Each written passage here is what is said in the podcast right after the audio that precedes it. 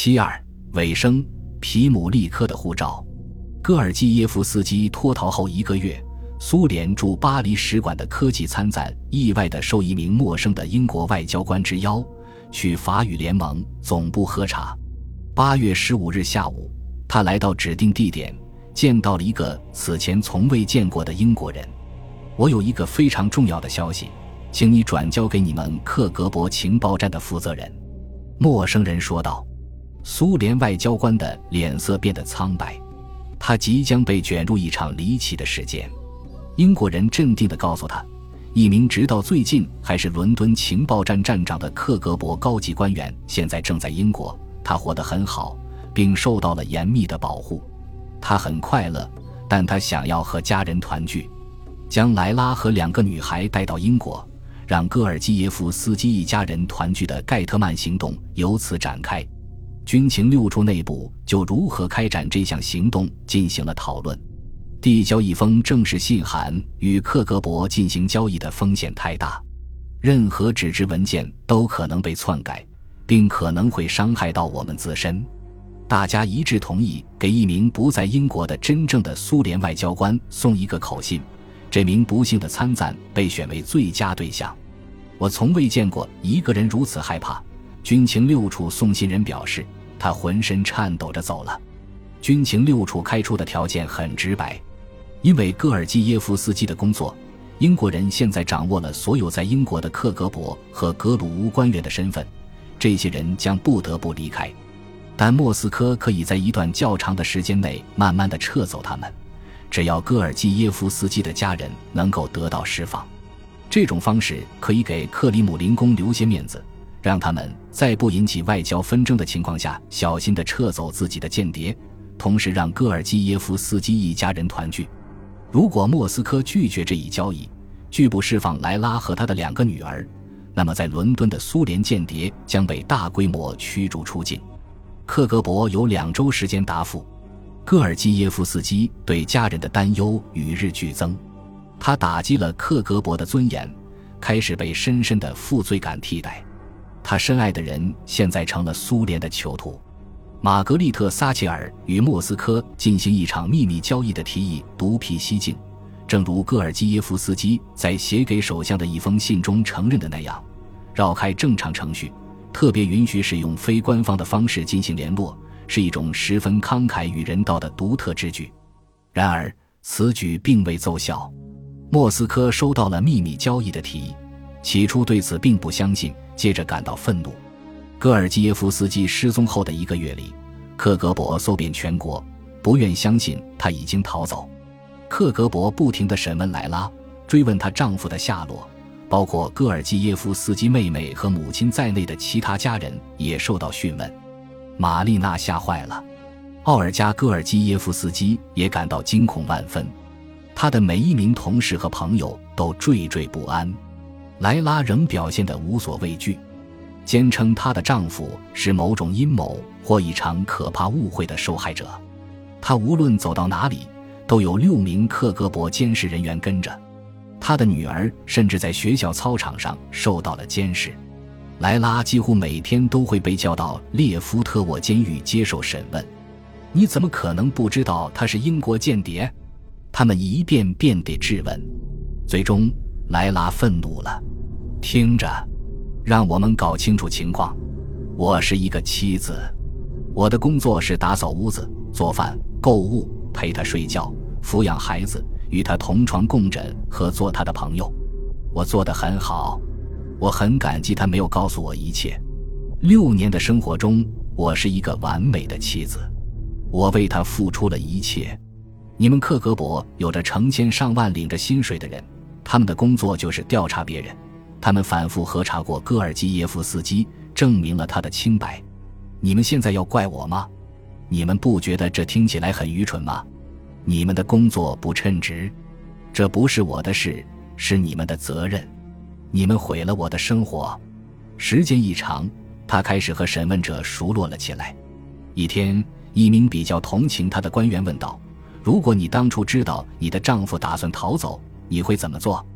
莱拉想了半天，回答道：“我会让他走的，我会给他三天的时间，然后作为一名忠实公民，我会向政府报告，但在揭发他之前，我会确保他已经逃走。审问者放下了手中的笔，我觉得报告里就不写这些了。莱拉的麻烦已经够多了。米哈伊尔·刘比莫夫被 K 局叫来接受质询，他可能在哪里？他们逼问道：“他是和女人在一起吗？他是不是藏在库尔斯克某地的一间小屋里？”刘比莫夫当然不知道答案。他们询问了与戈尔基耶夫斯基关系的方方面面，寻找他叛国的线索，但和其他人一样，刘比莫夫也是一头雾水。我的想法很简单。我只能根据最后一次见面时他的状态做出判断。我觉得他肯定精神崩溃了，可能会自杀。在巴黎会面十天后，克格勃中心给出了答复。电报还是由那名可怜的科技参赞转交，内容充满了长篇指责。戈尔基耶夫斯基是一个叛徒，他的家人会待在苏联，不会有什么交易。英国方面也做好了应对准备，启动了基座行动。九月。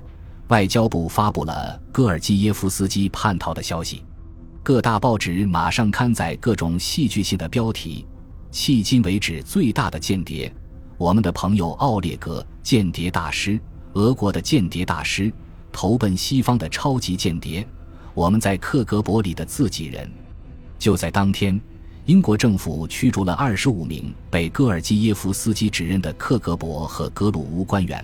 对苏联间谍进行了大规模清洗。当天，撒切尔给罗纳德·里根写了封信，以我本人的名义，我们已清楚地向苏联人表示，戈尔基耶夫斯基所揭露的这种情报活动是不可容忍的。但我们仍致力于与苏联维持建设性的关系。同时，我认为让戈尔巴乔夫在执政初期严酷地认识到苏联要为克格勃在西方国家进行规模如此之大。性质如此之恶劣的活动付出代价也没有坏处。莫斯科的反应很迅速，英国大使布莱恩·卡特利奇爵士被苏联外国使馆事务负责人弗拉基米尔·帕夫洛维奇·苏斯洛夫传唤到外交部，在他面前的办公桌上，苏斯洛夫放了一张新大使和使馆员工的合影。他面色凝重，用两个手指指着罗亚斯科特和亚瑟基。这两个人是政治流氓，他说：“克格勃开始搞清事情的真相了。”卡特利奇佯装不知，这是怎么回事？苏斯洛夫对英国使馆情报官员厚颜无耻的行为进行了谴责，并表示苏联当局知道吉和阿斯科特这两名一等秘书在事件中所扮演的角色。苏斯洛夫对瑞秋吉假装背痛尤其感到恼火，接着。他念出了二十五名英国官员的名字，包括两名军情六处官员和他们的秘书瓦奥莱特·查普曼，指出他们应该在十月第三周前离开苏联。这一时间与撒切尔夫人驱逐在伦敦的克格勃官员给出的最后期限一致。被驱逐的多数英国官员根本不是情报人员，更不会和潜逃事件有关。布莱恩·卡特利奇爵士在安全讲话诬陷了阿斯科特。对他大发雷霆，大使知道首相亲自批准了潜逃行动，但负面效应才刚刚开始显现。当时他肯定非常愤怒。阿斯科特回忆道：“他说我们在撒切尔和戈尔巴乔夫的关系开始变得融洽时，却失去了整个使馆。有人在十分生气时会变得能说会道。他向我说，他的曾祖父首相先生如果知道这件事。”九泉之下也不得安宁。不过，如果阿斯科特那位著名的祖先在坟墓中有何动作，他多半会因为高兴和自豪而大笑。卡特利奇徒劳地发了一封严重违背外交礼仪的电报，敦促伦敦方面结束这种相互报复式的驱逐行动。他写道：“永远不要和臭鼬比赛撒尿，因为他拥有先天优势。”但撒切尔还没有结束和苏联人的撒尿比赛，他的内阁秘书长罗伯特·阿姆斯特朗爵士建议再驱逐四名苏联人。撒切尔觉得这还不够，坚持再驱逐六名苏联官员。毫不意外的是，这立即导致另外六名英国外交官被苏联驱逐。结果，英苏两国总共有六十二人被驱逐，双方各驱逐了对方三十一人。卡特利奇的担忧全部应验，我一下子失去了所有在俄国的代言人，我们损失了一半的使馆员工。戈尔基耶夫斯基还藏身于蒙克顿堡，他偶尔会离开住所到附近看一看，但每次出行都受到了严密保护。他每天会在军情六处官员马丁·肖福德的陪同下，绕着城堡或在新森林跑步。他不能结交任何新朋友。或联系在英国的老朋友，军情六处尽量让他的生活显得正常，但他唯一的社交圈子就是情报界的人和他们的家人。他总是很忙，但非常孤独。与家人的分离给他带来了无法摆脱的痛苦，他们音信全无，让他痛苦不堪，偶尔还令他陷入深深的自责。为压抑自己的痛苦，他全身心投入情况说明的工作之中，坚持操劳到深夜。他摇摆于沮丧和希望之间，对自己所取得的成就感到骄傲，也对个人所做的牺牲感到绝望。他向撒切尔写信说：“尽管我祈祷着早日与妻子和孩子们团聚，但我完全接受和理解贵国采取决定性行动的原因。